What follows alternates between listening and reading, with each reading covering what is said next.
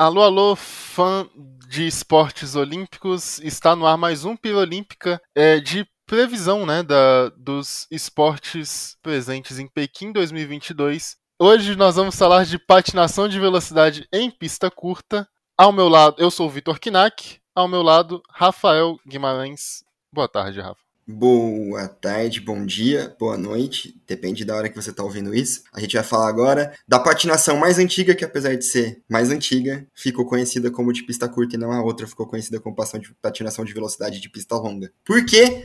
Ninguém sabe.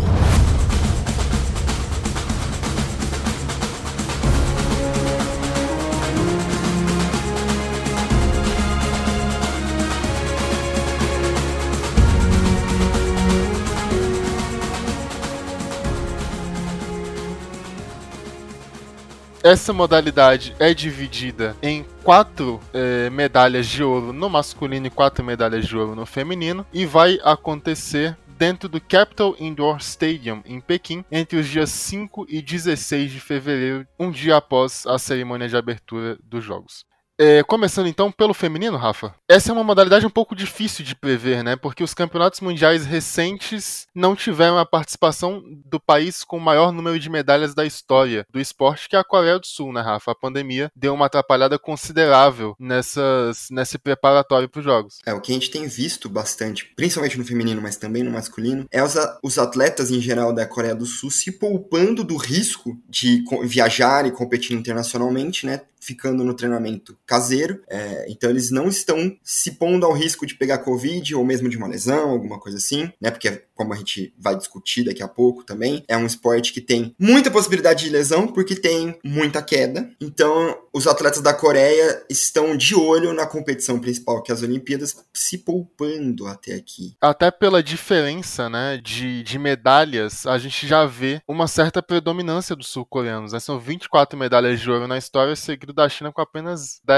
É, mas falando de feminino, que sobrou, é, não é necessariamente um nível de qualidade ruim nos campeonatos mundiais, não. É, um grande exemplo disso é a Suzanne Schulting, atleta da Holanda, que basicamente no último campeonato mundial, em 2021, ela levou a medalha de ouro em literalmente todas as modalidades. Os 500 metros, os 1000 metros, os 1500 metros e o revezamento holandês sem medalha de ouro. E ela fez isso no Campeonato Europeu também de 2020 e ganhou todas menos o revezamento do europeu em 2021. Ou seja, tem muita qualidade fora da Coreia do Sul, tem muitos competidores muito fortes também. É, e aí, dividindo um pouco, falando, começando na ordem né, dos 500 do, dos 500 metros feminino, a Natalia Malizewska da Polônia. Malizewska. Deve ser isso aí. Vice-campeã mundial em 2018, é campeã europeia em 2019, tem vitórias recentes na Copa do Mundo. E também a Ariana Fontana, né, que é líder do ranking da, da Copa do Mundo, venceu etapas recentes, uma atleta muito forte da Itália. Perfeito. Nos mil metros, a gente tem aí também é, a Han Desmet, da Bélgica, que ela tá meio que correndo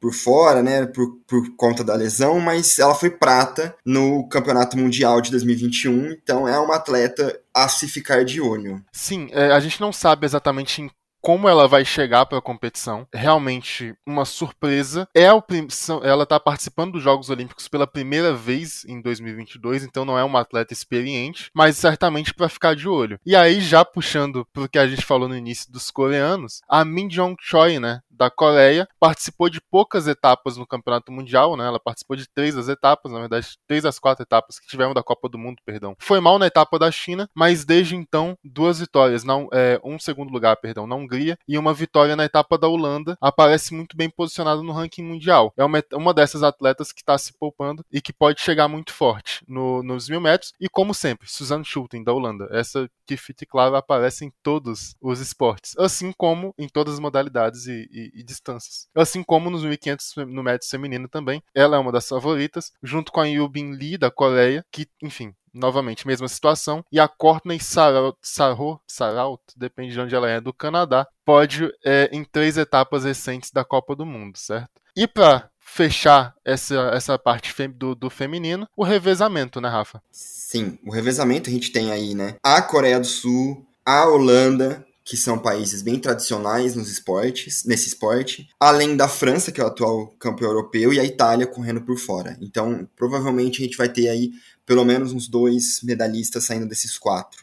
Já no lado masculino, o... aparece um novo fator, né? Para além dos coreanos que, assim como no feminino, se pouparam, a Hungria, carregada por dois irmãos, os irmãos Liu, o Shaolin Sandor Liu e o Shaong Liu, sim, são húngaros, nasceram em Budapeste, mas filhos de pais chineses, são digamos uma versão dividida da Suzanne Schulten para todos os para todas as etapas, né? Os dois pegaram é, ouro e prata. É, no geral, né, a soma de pontuação de todos, de todas as é, de todas as modalidades, de todas as distâncias, né, incluindo o revezamento, é, no campeonato mundial mais recente. É, e são nomes muito fortes em basicamente todas as distâncias também, né? É, começando pelos 500 metros, o nome que aparece junto mais forte do Xiao Liu é o Wu Dajing da China, que foi muito muito bem no Campeonato Mundial também. Esse é o nome da casa, né? Uma das possibilidades de medalha da China nesse, nessas Olimpíadas. E pros mil metros, Rafa? Pros mil metros, a gente tem aí um grande coreano, que é o Daewon Hwang, parecendo muito forte, além dos irmãos Liu, né?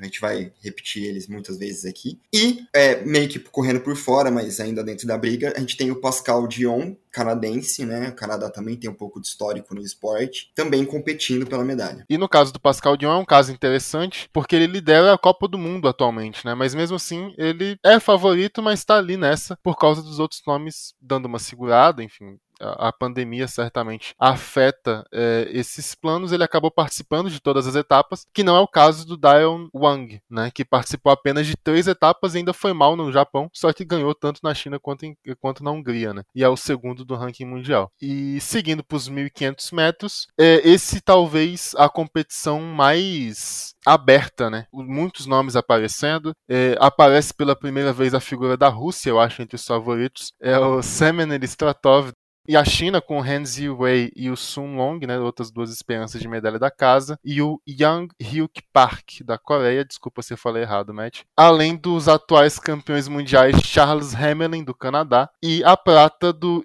Itzhak Delat, né, no Campeonato Mundial, que é o nome mais forte do revezamento holandês. E falando em revezamento, Rafa, o revezamento holandês é um desses favoritos de novo, né? Sim. Sempre que a gente fala de revezamento, a gente pode colocar aí a Holanda e a Coreia disputando, mas a gente tem também nessa disputa. A Hungria, ancorada pelos irmãos Liu, vem muito fortes. E o Canadá, como a gente falou, também tem um pouco de histórico no esporte, né? Tem uma tradição e tem muitos atletas prontos para competir no revezamento. Exatamente. Pois bem, esse foi um panorama rápido da patinação de velocidade em pista curta para os Jogos Olímpicos de 2022. É, é uma competição interessante, é uma competição que tem muita velocidade é, envolvida, cerca de. Os atletas podem passar dos 50 km por hora. Tem muita queda tem muita queda. Se você torceu pelo, pelas crianças caindo no skate de Tóquio 2020, 2020 que aconteceu em 2021, certamente aí uma, uma grande esperança. Inclusive com casos famosos de todos os atletas caindo, né, Rafa? Em Salt Lake em 2002, 2002